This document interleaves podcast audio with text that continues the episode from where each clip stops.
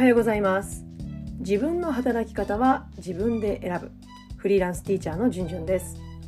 現在教師自分ビジネスのオーナーの二足のわらじを履きながら自分の働き方生き方を選択する中で気づいたこと学んだことを YouTube、ポッドキャストブログなどを通じて発信活動をしています、えー、今日のテーマママと教師も理解し合えるです、えー、私がねある方と出会ったことで、まあ、それまで私が保護者の方に対して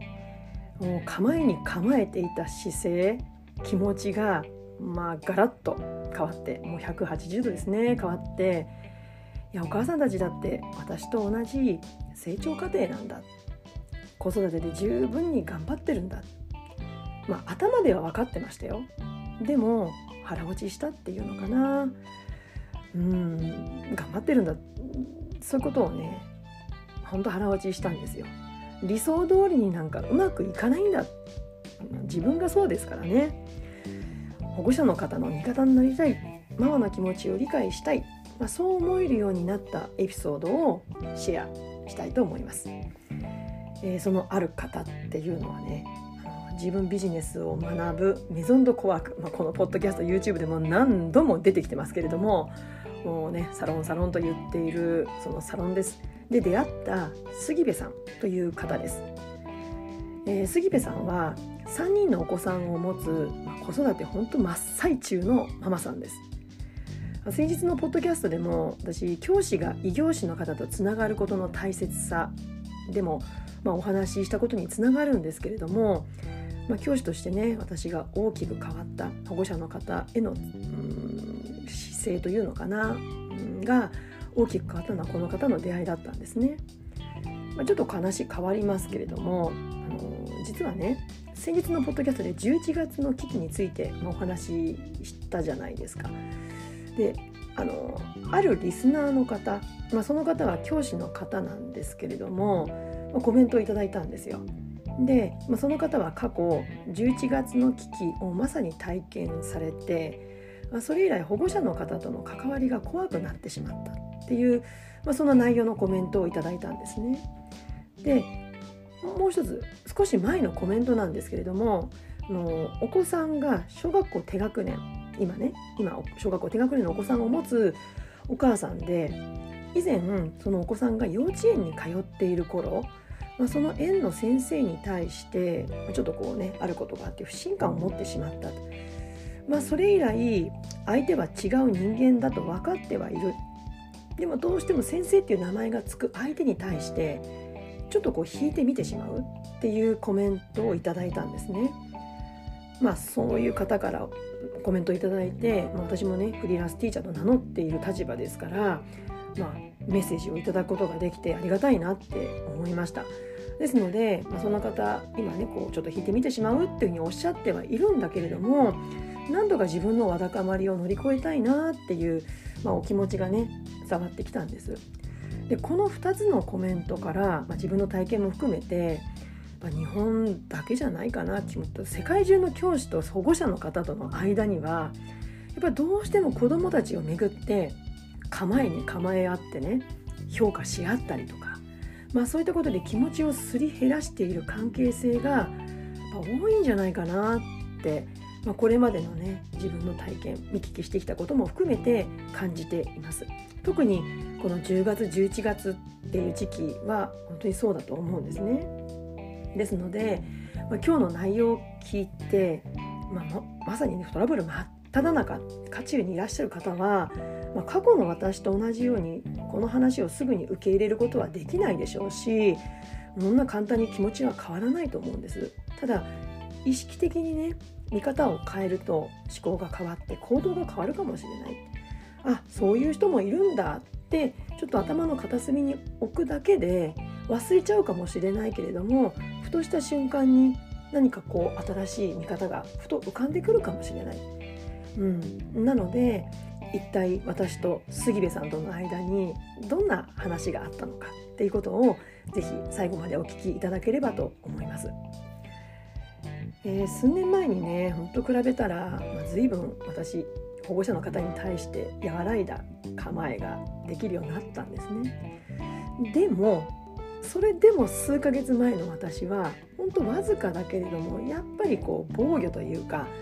隙を見せないように精神的に構えているという自覚がやっぱり多少あったんですよね。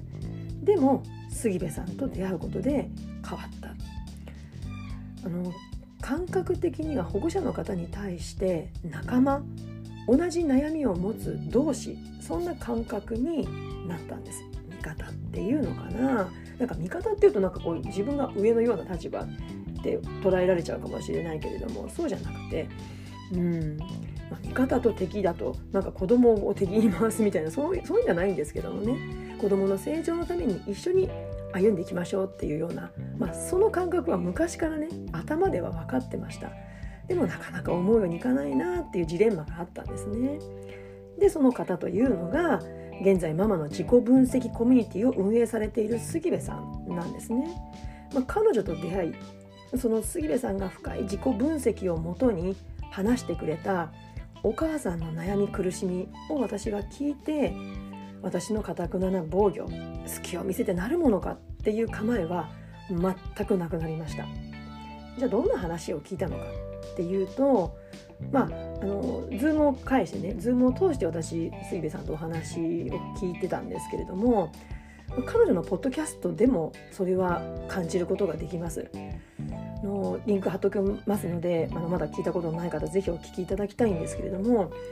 あの杉部さんご自身3人のお子さん、えーと、ご長男のご長ご長女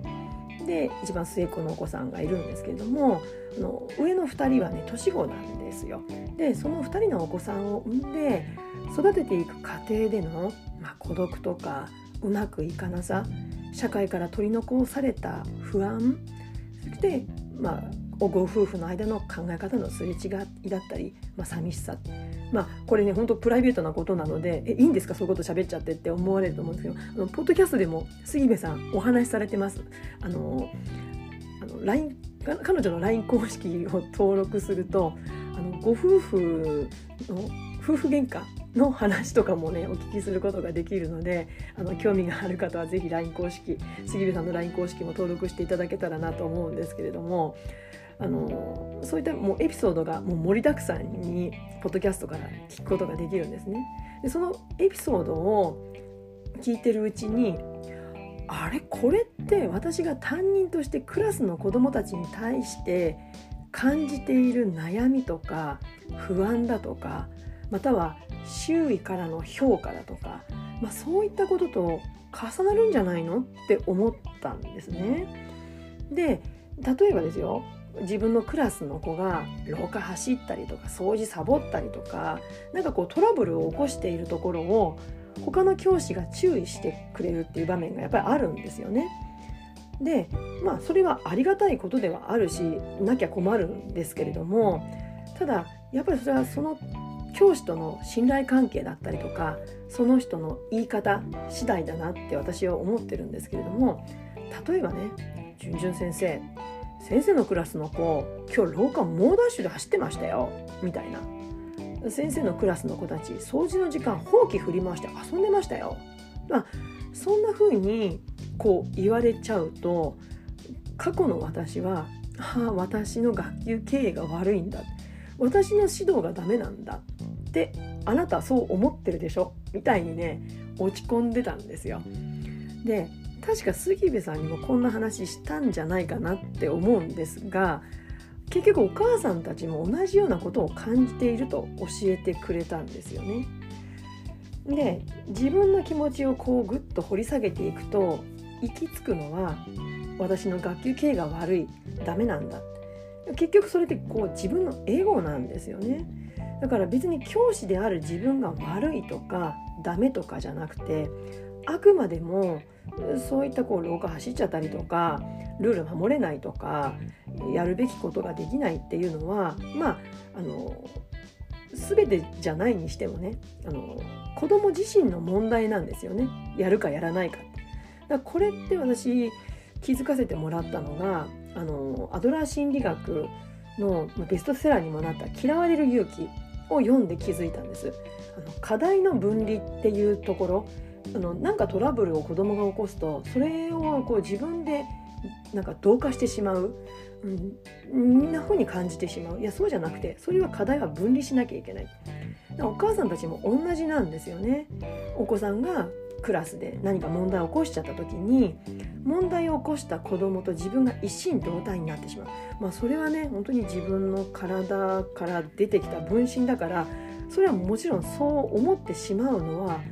わかるんだけれどもでもそこをやっぱり分けないとお互いに子供もお母さんもしんどい思いをしてしまう。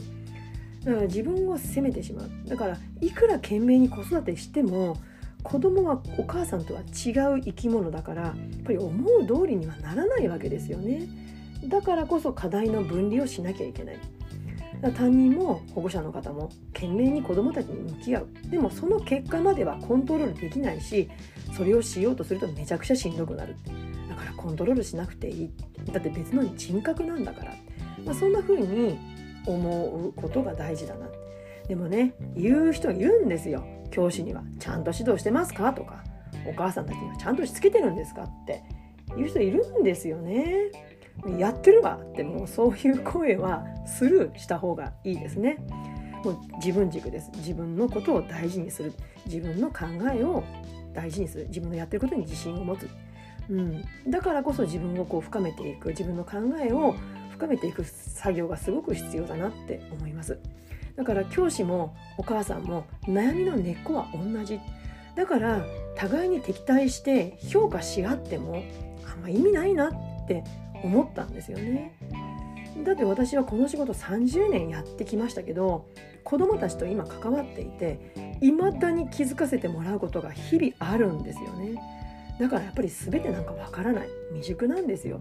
熟してません。うん。未熟同士敵対するよりも保護者の方に対して一番の味方でいること、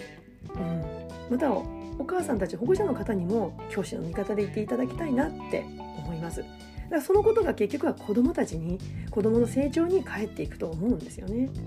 ただこういうふうに私がストンと頭で今まで分かってたことだけれども腹落ちができたっていうのは私は杉部さんと教師とお母さんという立場で役割で出会ったんじゃなくて同じビジネス自分ビジネスを学ぶ仲間として出会ってで彼女の悩み私の悩みを互いにこう話す中で、うん、やっぱりこうお互いに共感し合ったお子さんをめぐる利害関係がない状態で出会ったからこそストンと落ちたんじゃないかなって思うんですね。何もないフラットな状態でお母さんの孤独な気持ちを聞かせてもらったんです。でもね想像しちゃったんですよね。本当にこの杉部さんが小さなご長男とご長女を連れてポツンと寂しそうに立ってる姿を想像したらいやー味方になりたいって。でもそれって杉部さんだけじゃなくて本当全てのお母さんたちお父さんたちに言えるなって。だから評価なんかしちゃいけないできないって思いました。だからねお子さんが何かクラスで問題を起こした時にお母さんたちは当然すみませんご迷惑おかけしましたっておっしゃいます。まあ責任者としての立場は当然かもしれません。でも心の中ではどうかお子さんと同化せずにね一歩引いた立場でこの子はこの子私は私。ねもちろん相手に怪我させちゃったらもちろんすいませんでしたっていうふうに謝罪の言葉は必要かもしれないでもやっぱり、うん、一生懸命やってるけどいやもう子供失敗するよねってじゃあこれからどうしたらいいのか先生一緒に考えていきましょうくらいがバランスがいいんじゃないかなって思うんですよね。まあ、こんな風に私も距離を置いて保護者の方との関わりが考えられるようになったのは杉部さんという自分を掘り下げてそれを言語化して伝えてくれる人に出会えたからなんですねだからあの学校の先生たちに杉部さんのポッドキャストを聞いていただきたいなって思います特に保護者の方と